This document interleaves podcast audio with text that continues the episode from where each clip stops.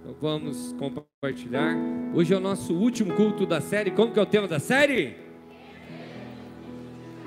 Tá fraco por ser o último. Vocês já sabem o tema. O contato é três. Você vai falar com força. Um, dois, três.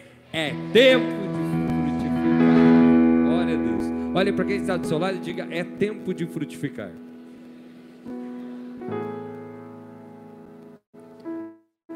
Nós vamos compartilhar uma palavra, Mateus capítulo 21, versículo de número 17, 18 e 19. Mateus 21 e 17. Seguir. Eu vou pedir para a igreja ler comigo no telão, ok? Quem vai ler comigo aí? Um, dois, três, vamos lá? Passou a noite.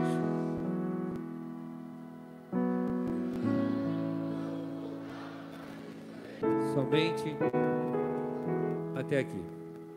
A Bíblia tem palavras, é, histórias, textos que em algum momento parece causar um conflito, um choque. Uma das palavras que traz essa percepção, traz essa ideia, é a palavra que nós acabamos de ler. Pode deixar no telão ali o primeiro versículo e eu vou falando para ir rodando. Mateus 21 e 17.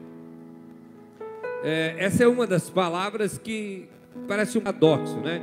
Encontrando aqui que Jesus voltou de Betânia, onde ele passou a noite, onde está indo de manhã. O próximo versículo 18 de manhã, enquanto voltava para Jerusalém, Jesus teve fome. Tem alguns que estão com fome aqui. Tem fome aqui ou não? Amém, amém. Fome do Espírito Santo. Mas outros é fome de comida mesmo. Não é nada do Espírito Santo, não. Tá bom? É de comida mesmo. Mas Jesus está voltando de Betânia para Jerusalém. E ele tem fome. Né?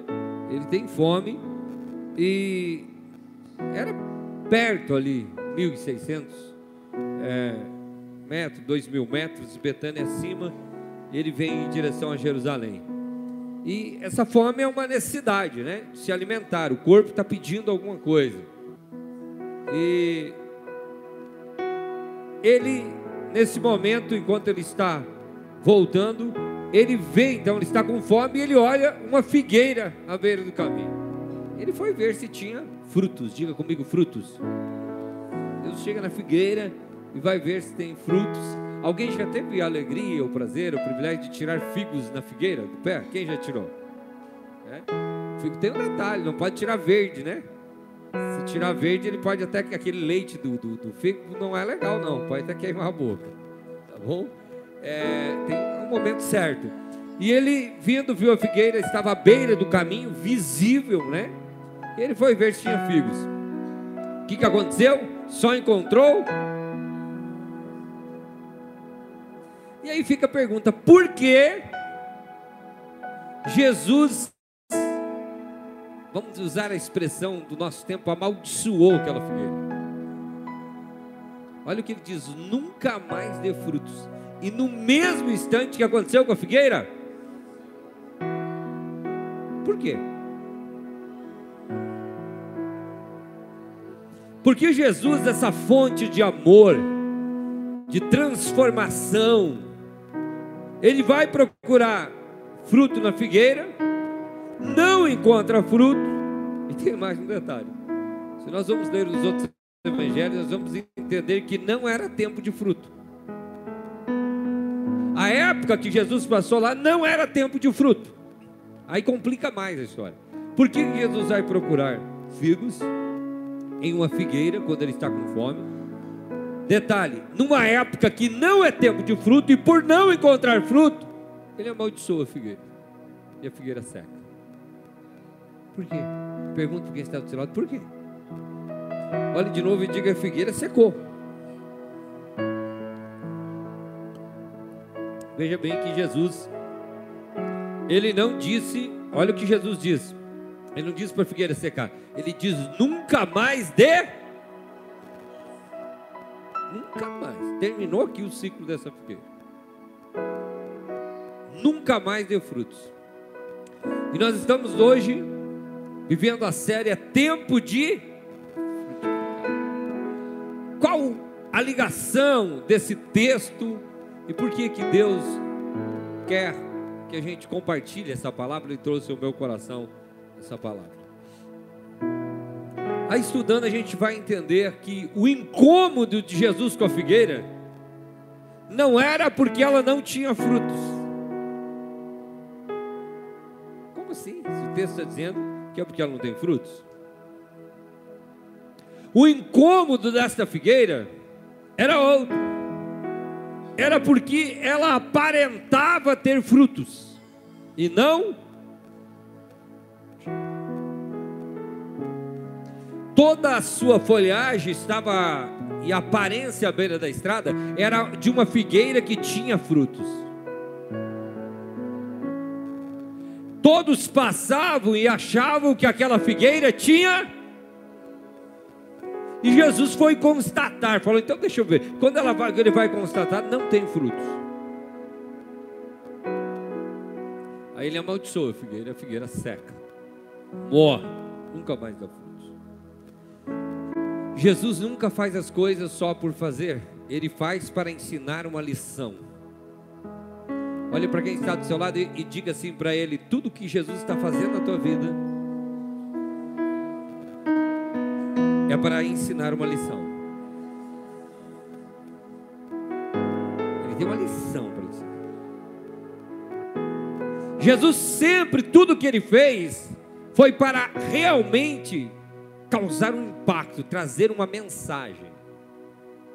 Jesus nunca fez um milagre só por fazer aquele milagre, ele sempre fez para transmitir algo.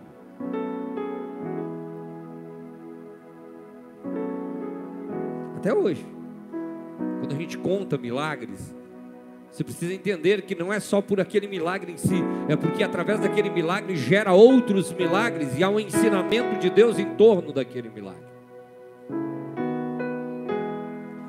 Jesus então ele olha para a figueira e diz: Ó, procura. Primeiro ele constata, ele vai no meio das folhas, porque né, o, o, o figo poderia estar escondido ali. Então ele olha no meio das folhas diz: É realmente, você é fake. E qual a mensagem que a gente tira daqui? Olha para quem está do seu lado e diga: Hoje vai ser forte. Olha de novo e diz: Se prepara aí.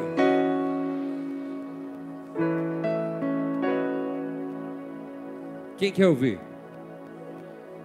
Não, quem que mesmo sendo forte quer ouvir, levante as duas mãos e diga glória a Deus. Quem não quer ouvir, vai para casa, disfarça que deu dor de dente, deu não sei o que, vai para casa. Jesus, ele está dizendo o seguinte: Eu odeio a hipocrisia. Jesus ele está dizendo o seguinte: eu odeio pessoas que aparentam ser frutíferas e são infrutíferas. Jesus está dizendo: eu odeio, eu preciso extirpar, eliminar da beira do caminho quem tem aparência que frutifica e não frutifica.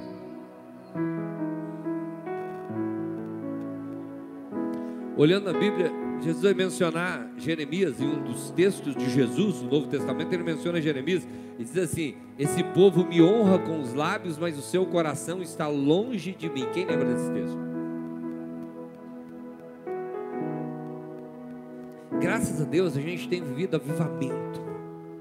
Deus tem o fogo de Deus tem queimado no coração de pessoas. Vidas têm realmente sido transformadas. Pessoas realmente têm frutificado. Mas o que significa, pastor? Essa hipocrisia, essa aparência de quem frutifica, mas não frutifica. Significa cristãos que, quem sabe, estejam sentados aqui nessas cadeiras, ou que frequentam os templos, e pousam de cristãos frutíferos, mas de fato estão ali só para cumprir um papel, estão ali para cumprir uma obrigação, estão ali para aparentar como alguém certinho que faz parte de uma comunidade. Significa que existe cristãos que muitas vezes, quando, quando Jesus está falando com a mulher samaritana à beira do poço, ele fala assim: os verdadeiros adoradores adorarão o Pai em espírito e em verdade. Diga comigo, verdadeiros adoradores.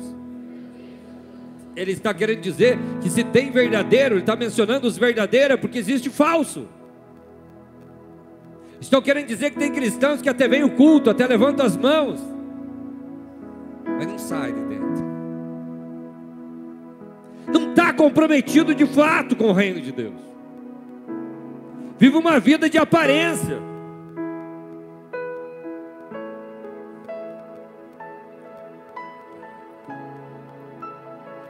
Um dia, eu vi uma criança aqui, ela veio e disse assim: Vamos fazer assim, tira uma foto para postar. Fazer que está adorando. Tem gente fazendo pose para postar no Instagram. Eu quero falar para você que a tua pose do Instagram não toca o céu, o que toca o céu é o teu coração.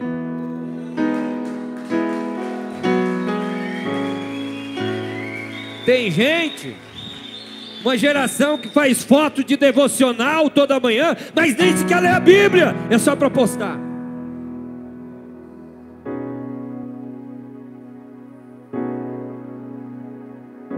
E, e posta assim, não estou falando contra o Marcos, nós fazemos o Marcos, né, Bruno? Os meninos estão aqui tirando foto, mas não é uma foto que você tem que pousar para fazer uma foto. Na tua entrega, ou você, ei, diante de Deus não adianta você fazer uma pose. Diante de Deus, pose não vale. Diante de Deus, que vale é o teu coração. E a pose tem que ser reflexo do que está dentro do teu coração.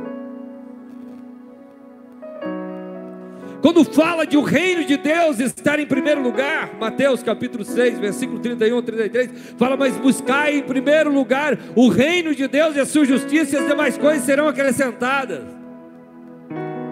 Essa regra seleciona quem só tem aparência de fruto e quem realmente dá frutos. O reino de Deus em primeiro lugar na minha vida faz com que, não importa o que aconteça, não importa as circunstâncias momentâneas e transitórias da minha vida, o reino de Deus continuará estando em primeiro lugar na minha vida.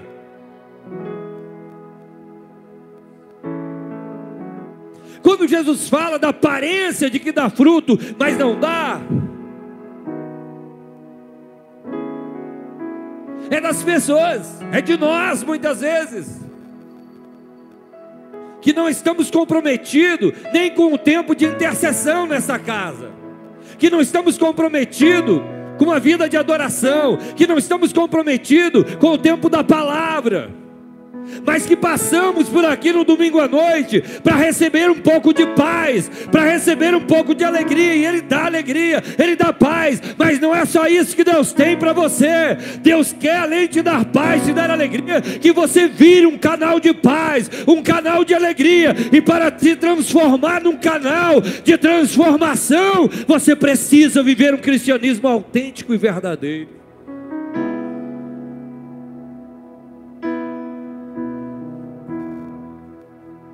Jesus chega e amaldiçoa aquela figueira e diz: Nunca mais deu fruto. Os discípulos se apavoraram. A figueira murchou, secou. Vou falar algo para você. Hoje Deus falou comigo enquanto eu vinha em viagem. Deus falou comigo: o ano do avivamento é o ano que algumas figueiras vão secar. Porque quem não dá fruto vai morrer, não vai mais frutificar. Mas quem frutifica Deus vai multiplicar os teus frutos. Ano do avivamento é ano de uma decisão.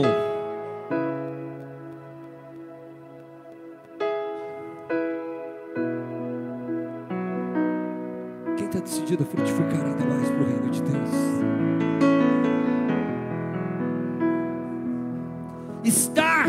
realmente comprometido, vivendo o reino de Deus, colocando o reino de Deus em primeiro lugar. Ei, escute, pastor, Às vezes eu dou uma desculpa boba para não ir ao culto. Essa desculpa boba mostra que você tem aparência de quem dá fruto e não dá porque depende do teu bom humor vir adorar a Deus. E cristão não é movido pelo bom humor, cristão é movido pela palavra de Deus, que é compromisso com Deus, não é uma obrigação, não. Aqui tu nunca vai ver uma igreja que cobra a pessoa que você tem que vir por obrigação por causa da igreja. Não, você vem se você quer. Agora, se você tem compromisso com o reino de Deus, você tem compromisso. Cristão de aparência, aquele líder que dá desculpa para não ir na reunião e pensa que está dando golpe no pastor. Você é uma pessoa superficial na vida cristã. Cristão de aparência é aquele cristão que dá desculpa para não estar na célula. É aquele cristão que dá desculpa para não ajudar alguém na rua, para não orar por alguém. É aparência. É uma superficialidade. É desculpa do que se refere ao reino de Deus. É desculpa em relação ao louvor, é desculpa em relação à oração, é desculpa em relação ao dízimo, à oferta. Agora, cristão que dá fruto, ele está ali. Chova, faça sol ele é firme e comprometido com o reino de Deus. Prepara a tua vida, porque esse ano virá chuva de milagre de Deus sobre a tua casa, sobre a tua história, porque Deus está buscando uma geração de cristãos comprometidos.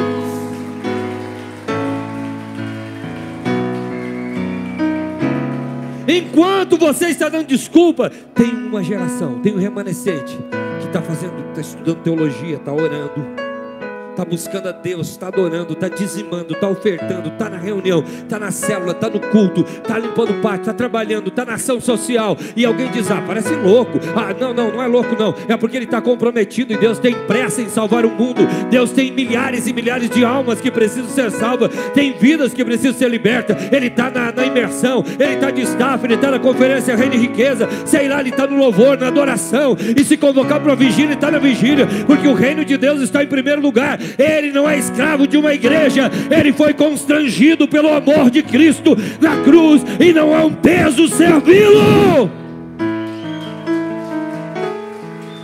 Aleluia, aplauda de verdade ao Senhor. não é um peso servi-lo. Cristão que acha um peso servir ao ministério é ainda não entendeu o reino de Deus. Cristão de aparência, só folha hora que sacode de fato não tem fruto embaixo. Não tem. Por quê? Vocês viram? Não sei se você viveu o tempo que era feio ser evangélico. Dá vergonha ter crente evangélico. Quem viveu? Pode levantar a mão. Era feio, né? Escola a gente era ridicularizado porque a gente era crente.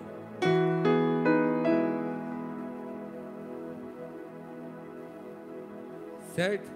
Inclusive, a única briga que eu tive na escola foi por causa de uma situação assim. Acho que eu perdi a linha aquele dia, né? Das críticas. Mas, agora ficou chique, você viu ou não?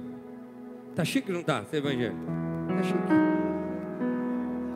Agora é chique ser evangelho. As pessoas dá status ser evangelho. Mas não é esse status. Graças a Deus que quebrou tabu, que quebrou barreira. Graças a Deus que quebrou resistência, que quebrou preconceito. Amém? Mas eu quero dizer que não é um evangelho que só chique. Tem que ser um evangelho de comprometimento, de compromisso com. Pastor, tem, tem, pessoas que me falam, às vezes eu peço feedback e as pessoas dizem, pastor, às vezes sua palavra é tão firme. Tem pessoa a primeira vez na igreja. E eu sei que Deus me chamou assim. Deixa eu falar, é bom que você já saiba que é sério o negócio. Amém? É sério. Se você quiser vir para essa família, a gente vai te abraçar, mas aqui é sério, é para a gente caminhar e frutificar no reino de Deus. Aqui a gente não está para fazer pose para a internet, aqui a gente está para. Sabe onde que tem que ser tocado? O inferno tem que respeitar a autoridade dessa igreja, porque o sangue de Jesus está sobre ela, porque nossas raízes estão na palavra de Deus.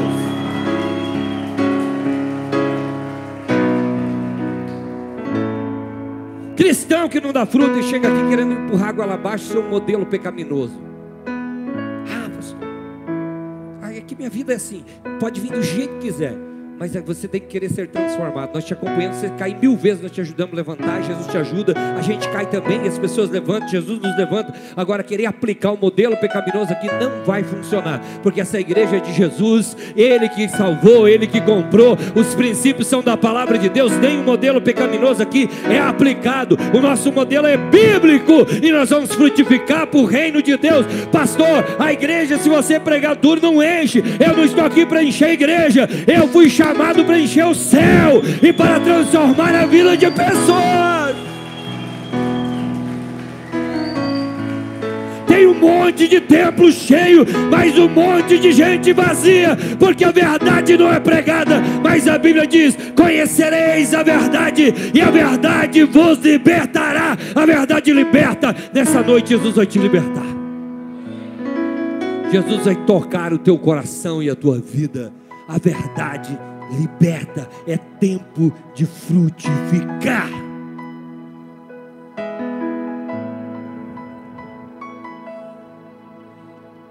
Boa noite, milagres essa noite. Deus falou comigo. Deus falou comigo. Hoje, Jesus vai curar pessoas. Eu vou tocar no corpo de pessoas, as pessoas serão curadas aqui nessa noite. Pastor, a pastora Cris passou agora por uma cirurgia, removeu um nódulo, está pendente de uma biópsia, que vai sair durante seis, sete dias. Tem problema, isso não me para, isso não me para. Acima de qualquer biópsia estão os olhos de Deus, ela está na palma da mão de Deus. Pastor, não dói o coração, não aperta, aperta, mas o reino é maior, o amor de Deus é maior, a autoridade é maior. Se Satanás pensou que vai me parar, ele está enganado, ele não para eu, não para você, ele não para essa igreja, porque nós nos levantamos em nome de Jesus, em nome de Jesus, em nome de Jesus.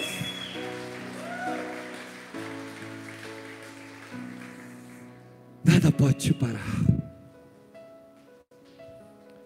Você está, eu e você estamos suscetíveis a erros, a dores, angústias, a momentos turbulentos. Sim. Deixa eu falar para você. Quando não é só folha, mas tem fruto, tem problema. Pode vir tempestade, você continua frutificando. Entendi, pastor. É que os momentos e as dores e angústias e preocupações transitórias, eles não conseguem matar o espírito de Deus dentro de você. Sabe o que acontece nesse momento? O Espírito de Deus aflora e a unção começa a ser derramada sobre pessoas. Os desafios que vêm na tua vida, na tua família, na tua história. Eu não conheço nenhum cristão autêntico que saiu de um desafio pior, sempre sai melhor, melhor, melhor, melhor. Eu preciso falar para você que está passando algum desafio. Se você está em Cristo, você vai ser melhor em todos os aspectos. Você sai desse desafio mais feliz, mais abençoado, mais curado, mais transformado. Você sai desse desafio mais usado por Deus. A tua família sai dessa guerra mais forte. Oh, aleluia! Porque nele nos fortalecemos. Quando é só folhagem, cai tudo, morre, seca. Quando não é folhagem, tem fruto, tem raiz em Deus você sai desse problema mais forte. Hoje eu estou profetizando para alguém. Eu quero que você estenda as suas duas mãos assim e feche seus olhos. Na.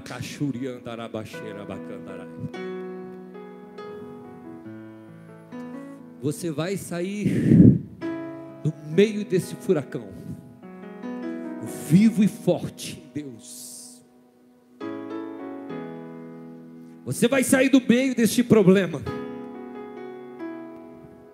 que você achou que ia morrer, que você achou que tudo estava acabado, que teu ministério tinha terminado, que a tua vida, que a tua família tinha terminado. Você vai sair do meio deste furacão, do meio deste problema, mais cheio do Espírito Santo. E já está chegando a hora de sair. Os teus frutos estão sendo testados no meio da tempestade o abraço do Espírito Santo vem sobre você nessa noite. Se você recebe essa palavra, leve suas duas mãos sobre o seu coração e diga amém. E aplauda o Senhor mais uma vez. Existe um pássaro. Eu já falei dele, um pequeno pássaro. Tipo um sabiá. É chamado roxinol. Alguém conhece? O roxinol, mas no Canadá especificamente existem algumas espécies. O roxinol ele é um pássaro incrível. Qual que é o detalhe diferente na vida dele, desse pássaro? É que ele só canta nas noites de tempestade. Quando começa uma tempestade, relâmpagos e trovões e vendavais no Canadá. O roxinol escolhe o pico de uma árvore bem alta e começa a cantar. Eu falo que o cristão autêntico é símbolo deste pássaro. Esse pássaro é símbolo dele. Nas maiores tempestades da tua vida, você começa a adorar o Senhor. E quanto mais se adora, aquela tempestade se transforma num cenário de milagres se transforma num cenário de avivamento, se transforma num cenário de bênção. Então é a hora em que a maldição, que parecia ser maldição, é transformada em bênção.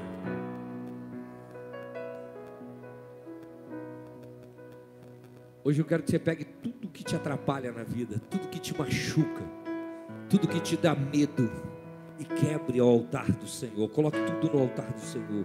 Diga a Deus, independente. É só quando a gente vê e entende o sentido do reino de Deus estar em primeiro lugar, de cristão autêntico e de frutificar o cristão que somente tem folhagem. A gente vai entender a frase que Jó falou: Deus, ainda que tu me mate, em ti eu confiarei. Pastor, para que eu frutifique, eu tenho que viver em meio a tempestades, não, mas você precisa passar pelo processo. E tem um detalhe: por que, que Deus não tira a humanidade da gente? Por que a gente sente as tristezas, sente as angústias, senão o processo é, é infrutífero? Processo sem dor. Ei, tem uma notícia para te dar: no processo de Deus não existe anestésico. No processo de Deus não tem anestesia. A dor é um componente que vai te ensinar não é uma dor para te matar, é uma dor para te fazer crescer, porque crescer muitas vezes dói. Olhe porque está do seu lado e diga: no processo de Deus não tem anestesia.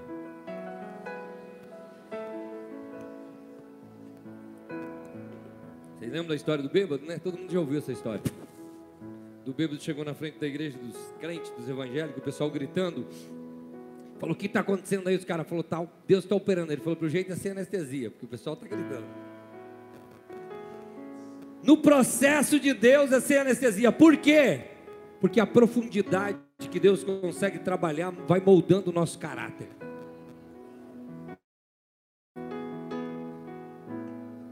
E aí?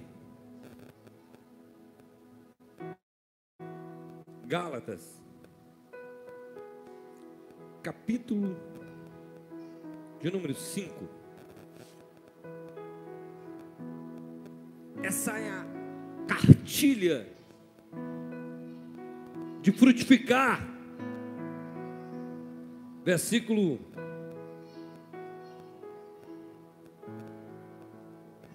Vamos ler. Versículo de número 17. Não, versículo de número 22. Vamos ler só os frutos do Espírito.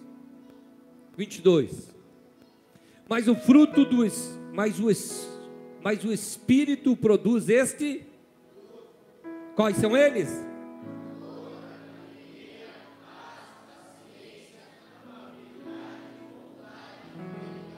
Próximo.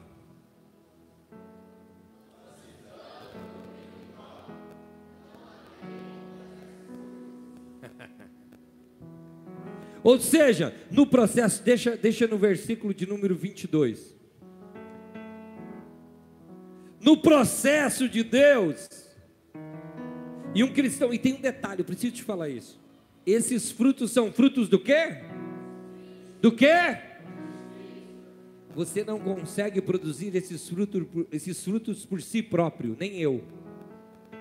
Eu vou produzir amor, eu vou amar. Eu decidi, vou amar todas as pessoas. Alegria, paz, paciência, amabilidade, bondade, fidelidade. Não. Existe só uma fonte que realmente produz isso, é o Espírito Santo. Pela força do braço, você não será amável o suficiente. Você vai amar em cima de um amor interesseiro, humano, limitado. O amor que está dizendo aqui é o amor ágape. Diga comigo, amor ágape. Que é o amor de Deus, que é a base para todo o amor, para o amor familiar, para amar amigo, para amar até inimigo para amar até aqueles que te perseguem. É em Deus, é no Espírito Santo. A alegria que está falando aqui, não é alegria que encontra num baseado, não é alegria que encontra é, na droga, não é alegria, alegria que encontra num êxtase, não é alegria que encontra estar alcoolizado, não é alegria das urgias, do pecado, da prostituição, não é alegria de um dinheiro que você recebeu, não é alegria porque alguém te deu um presente. Eu estou falando aqui, está falando de uma alegria plena, que independente do que aconteça ao redor, Parece que o mundo está caindo. Houve momentos que você sentiu a turbulência da tempestade, mas no fundo, o Espírito Santo sopra uma alegria de dentro para fora. É uma alegria que o dinheiro não compra, é uma alegria que as drogas não geram, é uma alegria que o álcool não gera, é uma alegria que a prostituição não gera, é a alegria verdadeira de ser pleno em Deus, seguro de quem você é em Deus. Paz essa paz não é ausência de guerra, não é ausência de problemas, mas é apesar dos problemas, a paz que excede todo entendimento. Paciência! Não é paciência programada, humana. É uma paciência. Às vezes as pessoas dizem, como tu é tão paciente? Eu olho e penso, se soubesse que eu sou tão impaciente. Mas é o Espírito Santo produzindo paciência em mim. Amém? Amabilidade, bondade, aí eu sou bom. Não, bondade que vem de Deus bondade, você vira uma fonte de bondade. Fidelidade, ninguém consegue ser 100% fiel se não estiver ligado diretamente ao Espírito Santo. Fidelidade. Próximo versículo. Mansidão. Cara é manso. Esse último é muito forte. Que, qual que é? Isso é muito importante. Domínio próprio. Mas não é um domínio produzido somente pelo teu querer, é porque o Espírito Santo colocou um equilíbrio dentro de você. O reino, o domínio voltou e você tem domínio, você não é dominado pelos teus impulsos. Eu gostaria de sugerir para você que está aqui te dar um tema de casa. Que você leia todo o capítulo 5 de Gálatas. Será que você vai ler ou não? Um capítulo. Mas só que tem um detalhe: precisa ler hoje à noite, com a sua família. Capítulo 5, você vai sentar e ler ele, conversar um pouquinho. Sei lá, 5 minutos, 10 minutos. Quem consegue ler ele hoje? Top. Hoje, em cada casa de vocês, vai ter uma leitura extraordinária. Fala dos frutos da carne e frutos do espírito. E quando terminar essa leitura, faça uma oração dizendo: Espírito Santo, frutifica em mim os teus frutos.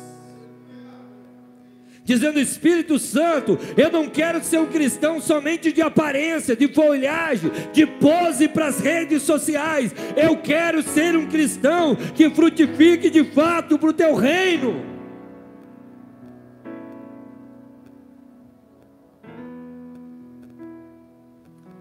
Que produza frutos teu reino, frutos de transformação. O Espírito Santo é a única fonte que pode produzir esses frutos. Eu quero que você fique em pé nessa noite.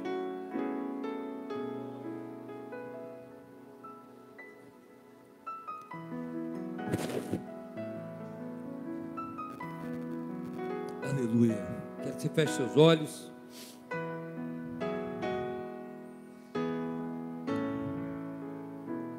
O Espírito Santo agora.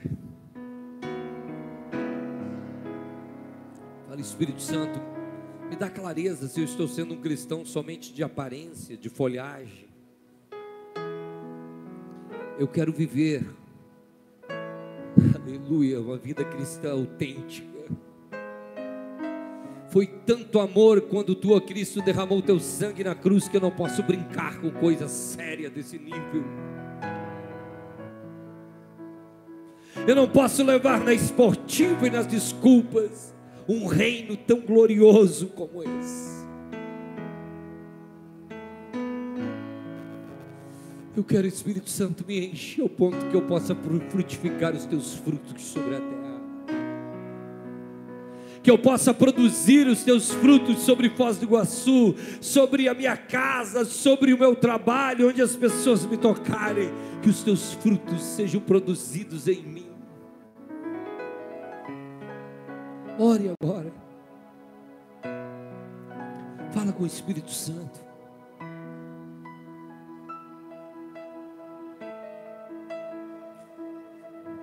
Fala com o Espírito Santo. Aonde, Espírito Santo, que eu tenho falhado? Eu quero corrigir hoje. Eu não quero fazer parte das figueiras que vão morrer em 2022, que vão secar e nunca mais vão frutificar, mas eu quero fazer parte das figueiras que, quando o Senhor procurar fruto, encontre nela.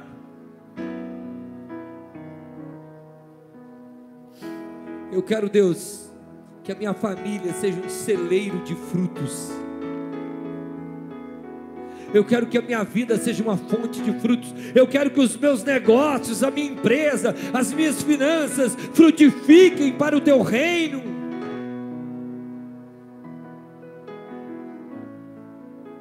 Frutifiquem no sentido de dizimar, de ofertar.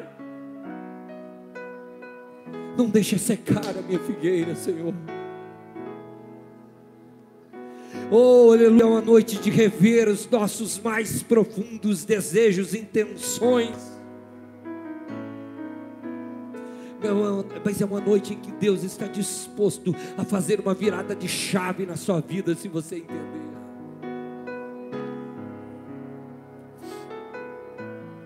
Eu sei que é um ponto de convergência, de confronto, mas enquanto você está com os olhos fechados, as luzes vão ser reduzidas um pouco. E se você até hoje estava, quem sabe, sentindo, pensando, ou você olhando para dentro do teu coração, você estava percebendo que você estava sendo cristão de aparência que você estava sendo um cristão que não estava dando tudo de si, não estava entendendo a envergadura, a profundidade, a complexidade, a seriedade do cristianismo, ao mesmo tempo a leveza de andar com Cristo e viver autenticamente o seu reino. Mas hoje você quer fazer um propósito sério com Deus. Você ouviu essa palavra e tocou você, você disse: Eu não quero ser a figueira que quando o mestre procura fruto não tem. Se nessa noite queimou na tua alma, no teu coração, e você quer fazer um novo pacto com Deus, ou um primeiro pacto tão sério com Deus, sai do teu lugar e vem à frente, que nós vamos orar com você. Essa é a primeira oração da noite. Venha bem na frente do altar. Bem na frente do altar. Por que, que eu falo que é o ponto de convergência, de confronto? É uma palavra que mexe, que bate mas não é uma batida para te matar, é para te curar, é para te transformar. É um, algo forte, mas é forte para te abençoar, é forte para te erguer, é forte porque Deus tem um propósito grande. Ele quer, aqui não está sendo levantado somente um movimento, é para fazer alguma coisa numa esfera superficial. Essa igreja está sendo levantada como um quartel-general de Deus nesta cidade.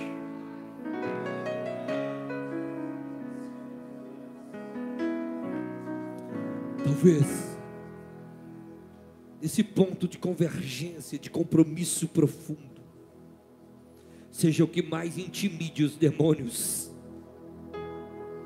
porque as amarras espirituais só são quebradas com gente comprometida.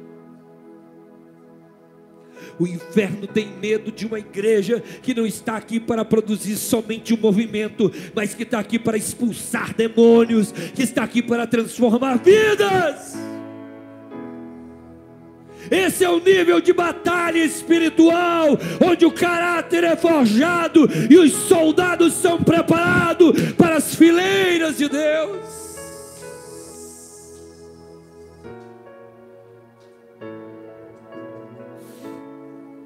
Pastor, esse é um culto de vitória. Sim, é de vitória. Eu te chamei para um momento de confronto. Deus te chamou através da minha vida.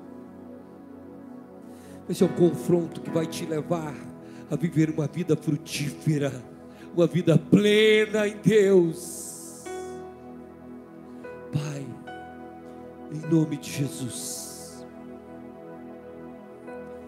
junto com cada um dos meus irmãos e as minhas irmãs, alguns de joelhos dobrados, outros em pé diante do altar. Algumas lágrimas rolam no rosto, alguns sussurros saem dos lábios, de quem entendeu a tua mensagem, de quem não quer ser uma figueira somente de aparência, de quem está disposto a rasgar as desculpas e colocar o teu reino em primeiro lugar de quem está disposto a ser cristão e adorador, não somente na circunstância, não circunstancial. Deus, eu sei que o Senhor não está buscando performance, o Senhor não está buscando ator, o Senhor está buscando adorador.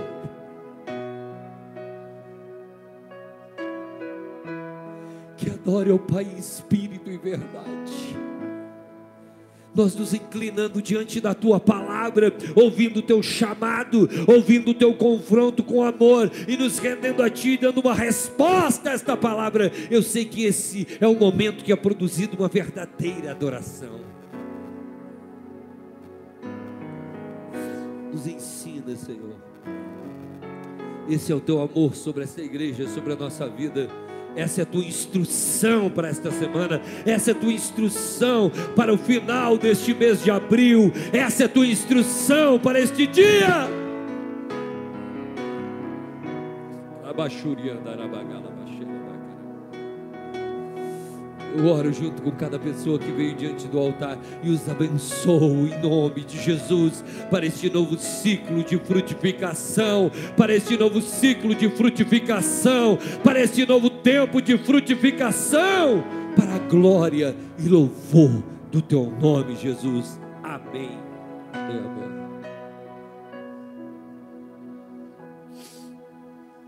Glória a Deus. Estenda sua mão assim comigo para frente. E diga assim: Deus, em nome de Jesus, ao receber a tua palavra, ao ouvir a tua voz, eu me submeto a ela e eu subjugo todas as fortalezas espirituais e mentais. Eu subjugo ao poder da tua palavra, ao poder do teu nome, Jesus. E eu declaro que a minha vida é tua e que eu não quero viver um cristianismo superficial ou de aparências. Eu estou aqui com todas as minhas fraquezas, mas disposto a ser transformado e frutificar para o teu reino. Dê um aplauso bem forte ao Senhor.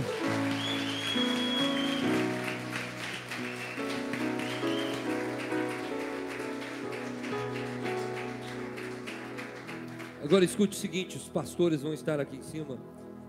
E quem tiver, escute isso: alguma enfermidade ou algum problema que você precisa de um milagre, você vai vir aqui diante do altar.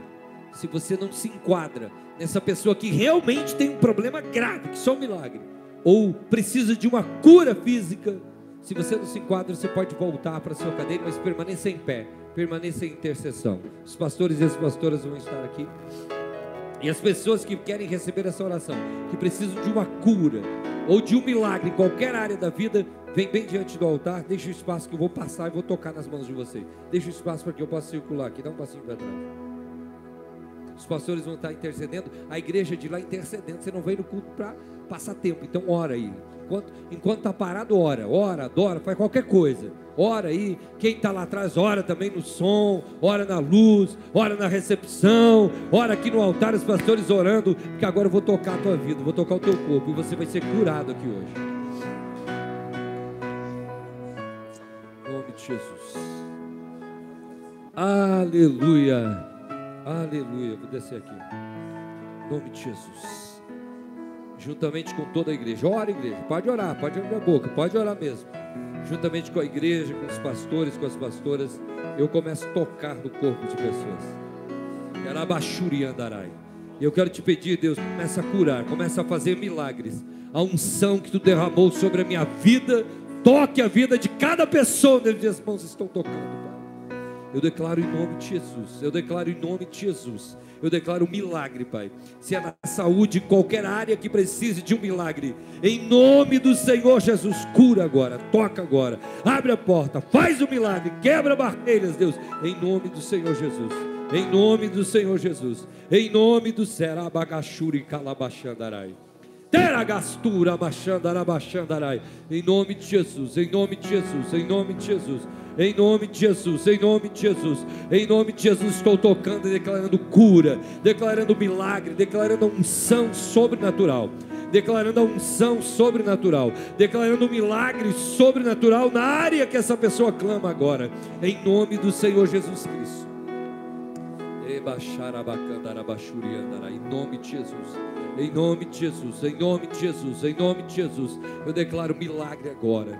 Eu declaro milagre agora, em nome de Jesus. Em nome de Jesus, eu estou declarando milagre agora. A cura, o milagre, a cura, o milagre, em nome de Jesus. Em nome de Jesus, eu estou declarando a cura. Estou declarando o milagre, em nome de Jesus. Em nome de Jesus. Em nome de Jesus, eu estou tocando, declarando cura. Milagre agora. Milagre agora. Em nome de Jesus, em nome de Jesus, nada resista o poder do nome de Jesus. Pelo poder do nome de Jesus, pelo poder do nome de Jesus, eu oro e declaro milagre, declaro cura, declaro milagre na área que essa pessoa está clamando agora. Em nome do Senhor Jesus, eu declaro milagre em nome de Jesus. Eu declaro milagre em nome de Jesus, em nome de Jesus, em nome de Jesus, em nome de Jesus, em nome de Jesus, em nome de Jesus, eu declaro milagre. Eu declaro milagre para a glória de Deus. Eu declaro milagre para a glória de Deus em nome de Jesus. Em nome de Jesus, em nome de Jesus, em nome de Jesus, em nome de Jesus. Shekalabashuri andarai. Te. Milagre em nome de Jesus. Em nome de Jesus. Em nome de Jesus eu declaro milagre. Eu declaro milagre para a glória de Deus. Eu declaro milagre em nome de Jesus. Em nome de Jesus eu declaro milagre agora. Eu declaro milagre agora em nome de Jesus. Eu declaro milagre em nome de Jesus.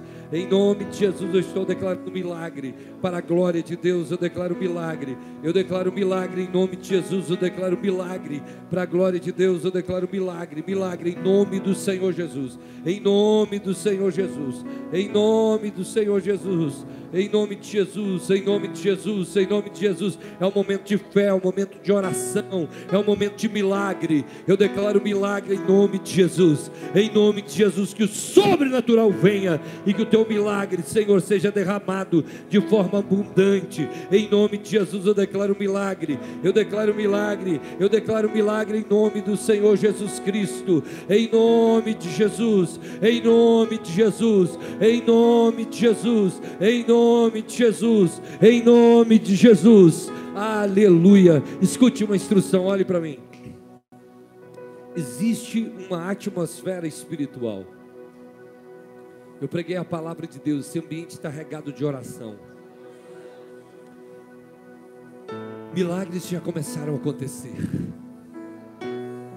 Tem pessoas que chegaram aqui com dor, que já não vão ter mais dor a partir de agora pessoas que precisam de um milagre na área financeira, na área espiritual, que está acontecendo?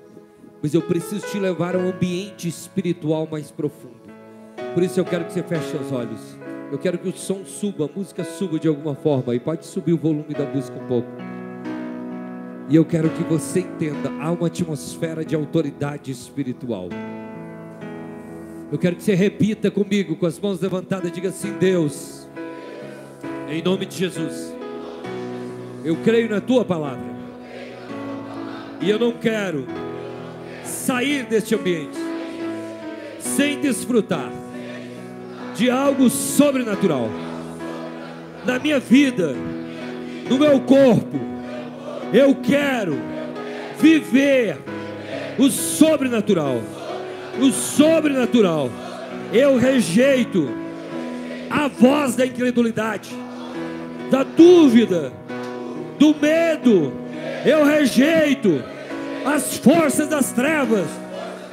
Eu rejeito toda ação do diabo, e eu aceito a ação do teu espírito.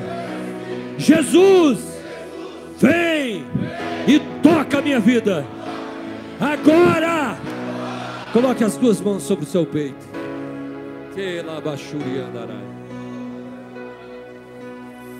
Eu quero que você viva este momento pastores, as pastoras de mão estendida sobre o povo. Né.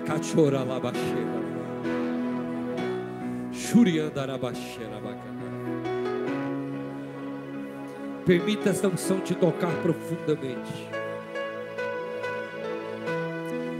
Permita o teu corpo ser tocado por Deus agora. Permita amarras serem quebradas agora. Permita a tua visão ser aberta e você ver o mundo de Deus. Satanás faz de tudo para te manter no mundo da limitação, da incredulidade. Ah. Enquanto Deus te chama para o mundo dele, no mundo de Deus há milagres, há sobrenatural. No mundo de Deus, a unção, a autoridade, a restauração, a perdão, a alegria, a libertação. Vem para o mundo de Deus.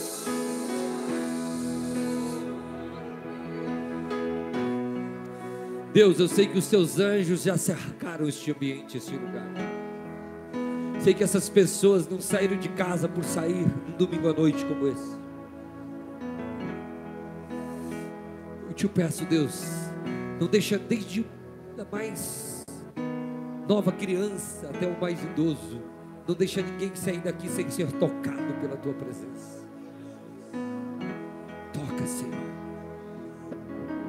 Pessoas que precisam de cura física, pessoas que precisam de cura espiritual, emocional, pessoas que precisam de uma libertação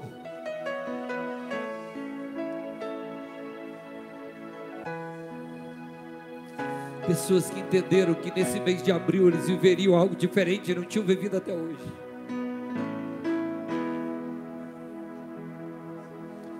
Mães com o coração apertado sobre seus filhos. Jovens, adolescentes ansiosos, inseguros com amanhã. Pais preocupados. Mas aqui está a tua igreja, Senhor derrama o teu bálsamo, derrama o teu milagre, a tua provisão.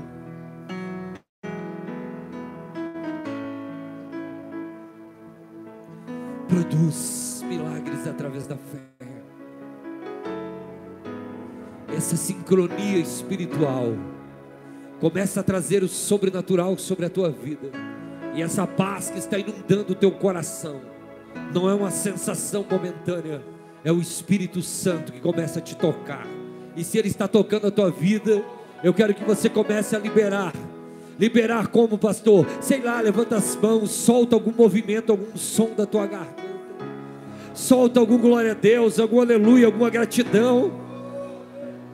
Deixa esse ambiente ser tomado por aquilo que Deus está derramando sobre você.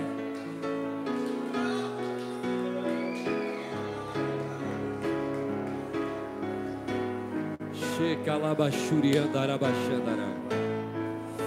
E calabachandarabachuriandarabachandará.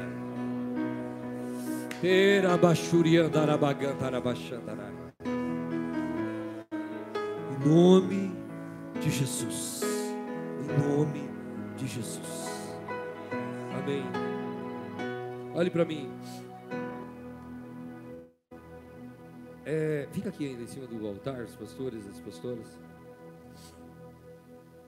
Nós estamos próximo domingo, já é primeiro de maio, é isso?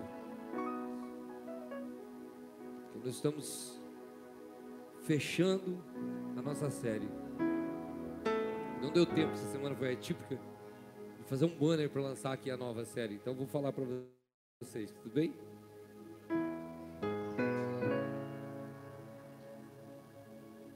Deixa eu falar uma coisa. Pastor, isso é uma, um misticismo, é algo? Não, é real. Final de abril, entre abril e maio, existe um movimento mundial do satanismo lutando contra as famílias. Então a nossa próxima série vai ser uma intercessão em favor das famílias. Quem que está disposto a fazer algum sacrifício em favor da sua família? Mas como que vai ser, pastor? Essa semana. Eu quero saber quem de vocês está disposto a fazer um dia de jejum. Eu não sei se vai ser de 12 horas, 24 horas. Como que jejum, pastor? Vai abrir mão. De repente, alguns conseguem abrir mão de 100% da alimentação, né? Toma água só. Por algumas horas. De repente, você fica sem o café da manhã, sem o almoço e quando você inicia com um propósito, não é dieta para emagrecer, é um propósito. Você vai dobrar os joelhos e vai dizer: Jesus, eu estou iniciando um jejum em favor da minha família. Amém? E daí, quando for lá, três horas da tarde, seis horas da tarde, 18 horas, você vai dizer: Jesus, estou entregando o meu jejum em favor da minha família. E durante o dia você vai ficar, nos momentos que você estiver, orando pela tua família, pelo teu pai, pela tua mãe, pelo teu irmão, pela tua irmã, pelo teu esposo, pela tua esposa, pelo teu filho, pela tua filha, pelo teu tio, pela tua tia, por alguém da tua família. Quanto tempo faz você não tira um jejum pela tua família?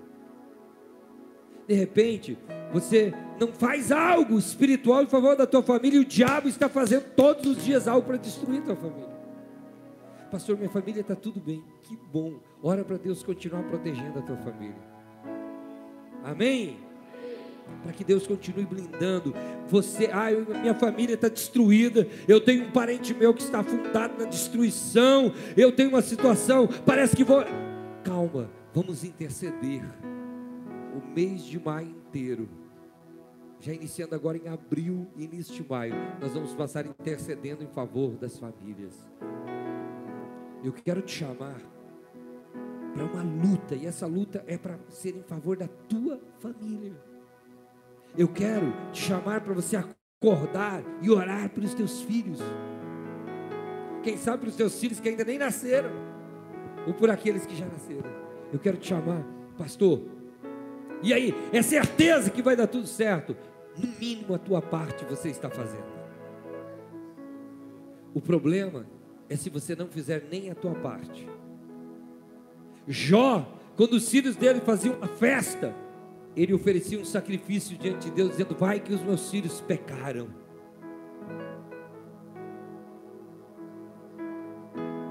Quem quer entrar comigo nessa série de estar aqui todos os domingos do mês de maio? Orando pelas famílias. Levante a mão bem alto.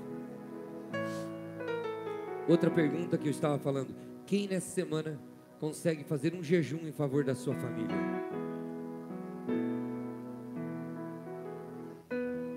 Deixa eu falar uma coisa para você. O reino das trevas é estratégico. Eles oferecem sacrifício aos demônios para destruir as famílias. E às vezes os cristãos, com todas as armas que a Bíblia dá, a gente fica parado. Não vamos ficar parados. Amém? Amém? Toda a estratégia do diabo, não só no Brasil, mas no mundo, é para destruir famílias. Ideologias que vêm para destruir as famílias ideias erradas que vêm para destruir as famílias, são guerras, são batalhas no campo das ideias. Literatura para pregoar uma família disfuncional, diferente do que Deus ensinou. Filmes, séries para distorcer a ideia da família. Uma geração que quer se rebelar contra qualquer autoridade familiar.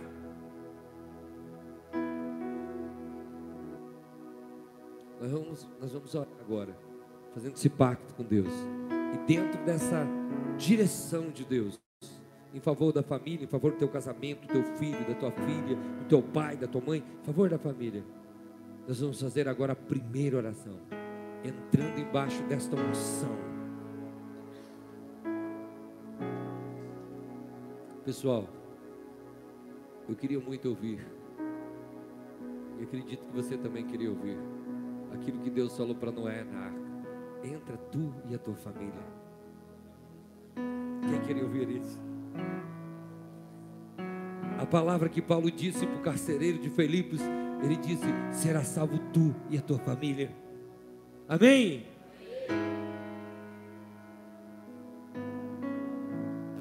Custe o que custar, do que depender de nós. Eu quero entrar nas bodas do Cordeiro, eu e a minha família. Quem, quem quer também?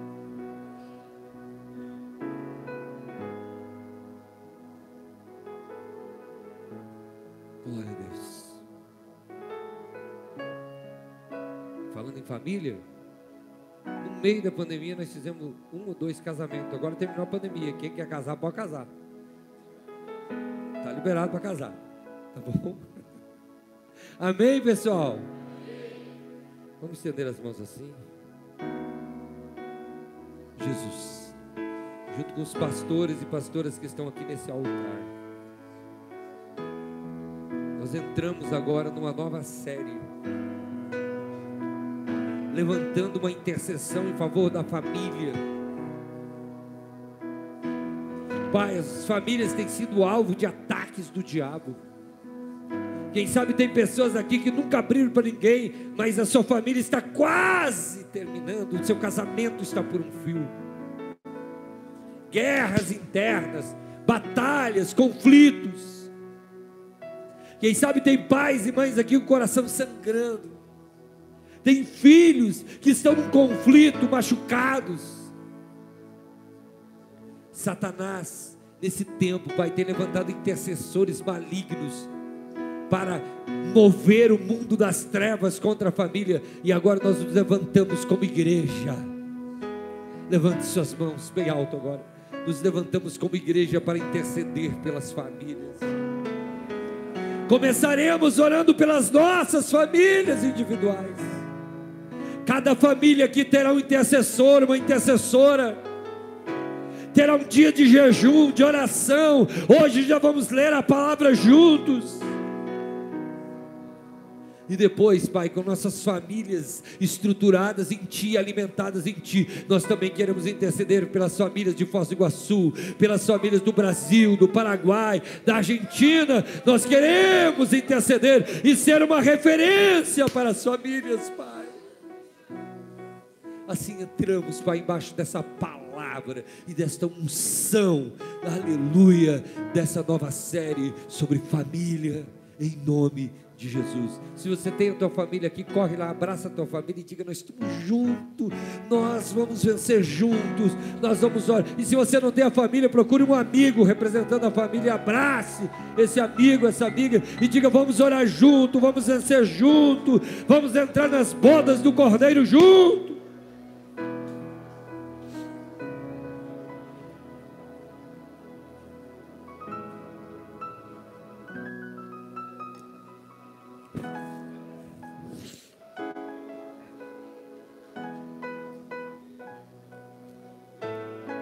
Aleluia.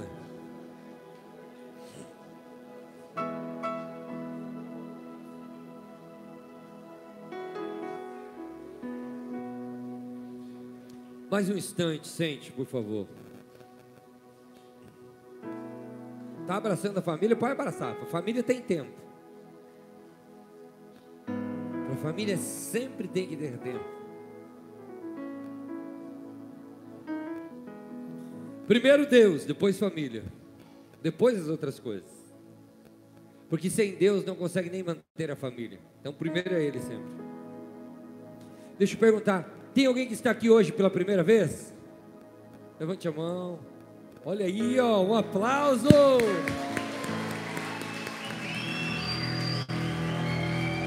Bem-vindos.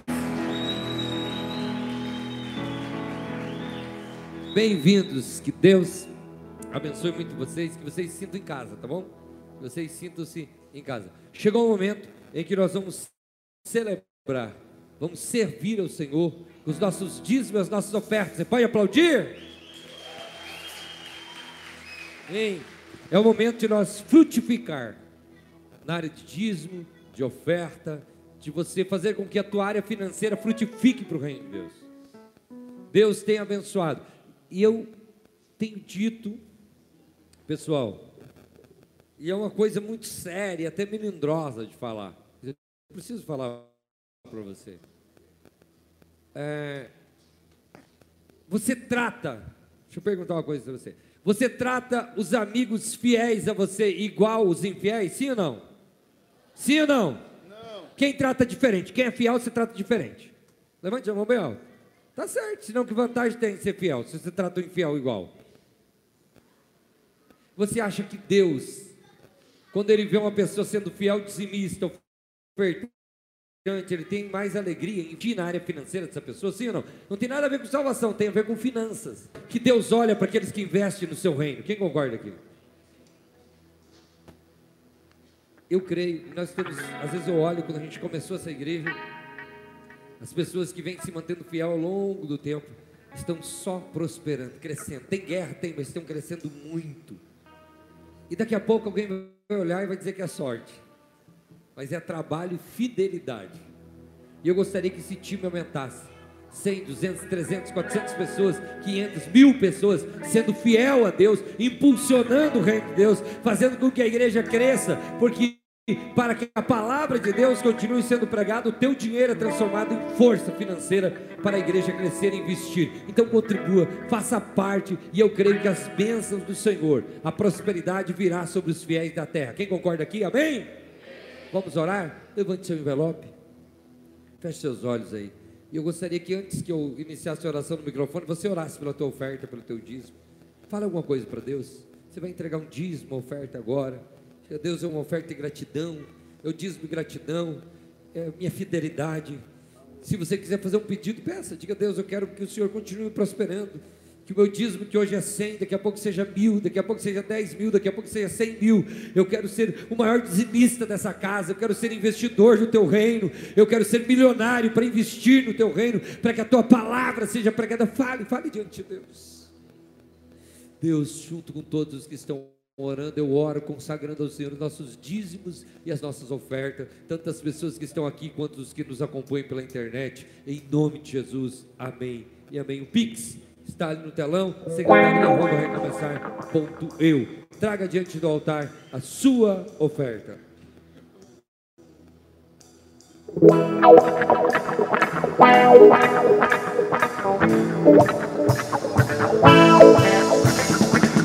Te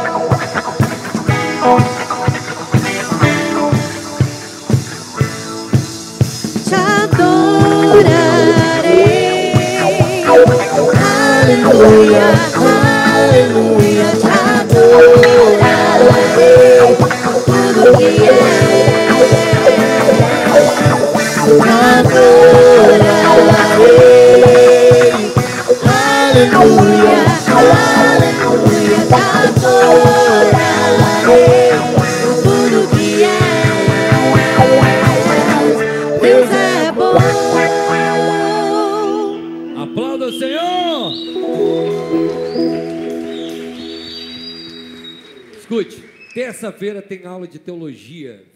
teologia. Se você ainda faz parte, faça parte. Vai ser um tempo maravilhoso, certo? De aprendizado, aprendendo sobre a palavra de Deus. Na quarta, quinta e sexta tem células, tá? Tem células. Onde está a Ed? A está aqui? Ela me falou. É, na quinta-feira, lá no Luciano, é isso, Luciano? Célula de jovem acima dos 18. Que horas? 20 e 30. Certo? 8 e meia da noite. Um aplauso, pessoal. Célula top. Quarta-feira nós temos a célula dos adolescentes. É isso? É na quarta, né? Abaixo dos 18 é a casa da Fê. Tá ali, a Fê. Top. E ainda é quarta lá. Quinta-feira, célula na Carla e no Márcio. Meu Deus, que célula grande essa quinta, né? Mas cinco. O Alex e a Josi. Pastor Alex e pastora Josi. Quarta-feira, célula no Bruno e na Paloma. Quarta-feira ainda célula no João Giano ou é sexta? É Quarta-feira eles não estão aqui, estão viajando, né? Mas tem célula lá. E ainda nós temos mais célula? É no John, no Jonathan. Célula na sexta-feira, né? No pastor Jonathan na sexta-feira. Sábado, é sábado, né? Oi? Ah, é sexta a igreja sem paredes vai ter uma ação com as células de jovens. Vamos para rua. Domingo é culto de ceia. Eu queria te dar, além do jejum durante a semana, uma outra missão. Traz alguém da tua família que não está aqui no culto, traz no próximo domingo. Glória a Deus. Porque não adianta só orar, tem que agir, né? Sim ou não? Então traz. Quem vai convidar uma um parente teu, um familiar? Convida e traz para o culto. Vamos lá, é culto de ceia, vamos para o culto, né? vamos em família, vai ser uma bênção de Deus. Amém? Eu quero finalizar fazendo uma oração pela pastora Cris. Vamos ficar em pé? Vamos orar? Reino e riqueza. Quem que lembrou? Está lá na tela. Olha. Olha o privilégio que a gente está tendo. Dias 4 e 5 de junho, aqui em Foz do Iguaçu, Conferência Reina e Riqueza. Certo? Coloquei, colocamos três ali, né, Alessandra? Mas tem muito mais palestrantes, né? O Cacá Diniz e o Yuti já estão confirmados, contrato assinado, eles vão estar aqui. E mais uns 10 palestrantes que vão estar aqui, certo? É, o Henrique Câmara, o Lucélio, o nosso time da casa vai estar aqui, vai transbordar conteúdo. Dia 4 é um sábado, dia todo, e dia 5 até o meio-dia certo? Vai ser uma bênção de Deus, só que você tem que fazer a sua inscrição, tá bom? Vai ser lá no Hotel Rafaim, divulgue, chame as pessoas, compartilhe nas redes sociais, reino e riqueza. Quem já se inscreveu? Levante a mão. Não, queria um grito. Quem já se inscreveu? Quem não se inscreveu, faça a sua inscrição. Aí você vai entender que é um derramar de muito conteúdo, é, muitas oportunidades, conexões e também um fortalecimento espiritual. Nós temos pessoas que estão aqui na igreja hoje que é fruto da conferência Reino e Riquezas. Então, pessoas também são tocadas. É, vem orar aqui pela pastora Cris, junto com toda a igreja, ela que está em recuperação, tá bom? Orem. E ah, eu creio que essa semana é uma semana de, vamos dizer assim, de expectativa e de muita fé, porque vem os resultados dos exames, e eu creio que Deus está com a mão estendida, vai ser um grande milagre.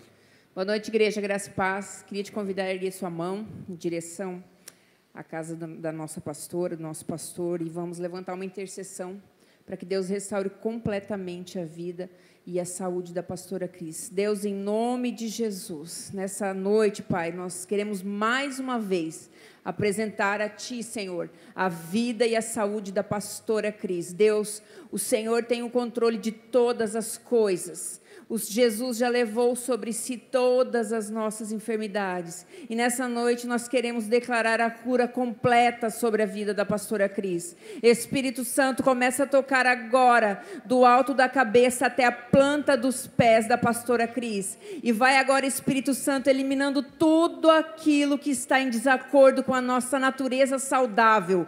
Vai eliminando agora, Espírito Santo de Deus. Restaura completamente a integridade da pastora Cris, a saúde dela, Deus, em nome de Jesus. Nós clamamos a Ti, Senhor. Cura completamente a vida dela, restaura completamente a sua saúde. Em nome de Jesus, Pai. Em nome de Jesus nós te pedimos. Em nome de Jesus. Amém. Deixa eu falar para vocês, agradecer, né? Obrigado. Queria agradecer a igreja, todo mundo orando, mandando mensagem, um apoio muito legal. É muito bom saber que tem uma família. Eu vou dar um. Eu, eu com o meu jeito sempre, vou dar uma dica, você que por acaso for visitar a pastora Cris, uma vez eu estava, tinha um pastor meu presidente que sofreu um acidente. As pessoas iam lá visitar e perguntavam como que foi. Chegou no final do dia, eu contei, ele tinha contado 37 vezes como que foi o acidente. Ele estava mal.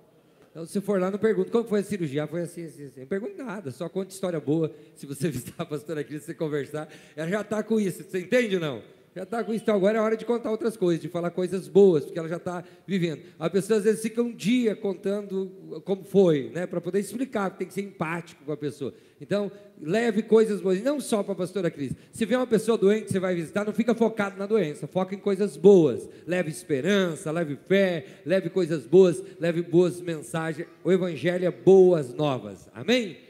Amém? Amém. Vamos estender as mãos que a graça do Senhor Jesus Cristo, o grande e eterno amor de Deus e a comunhão do Espírito Santo seja com todos e todos. Dizem? Amém. Ótima semana. Deus abençoe.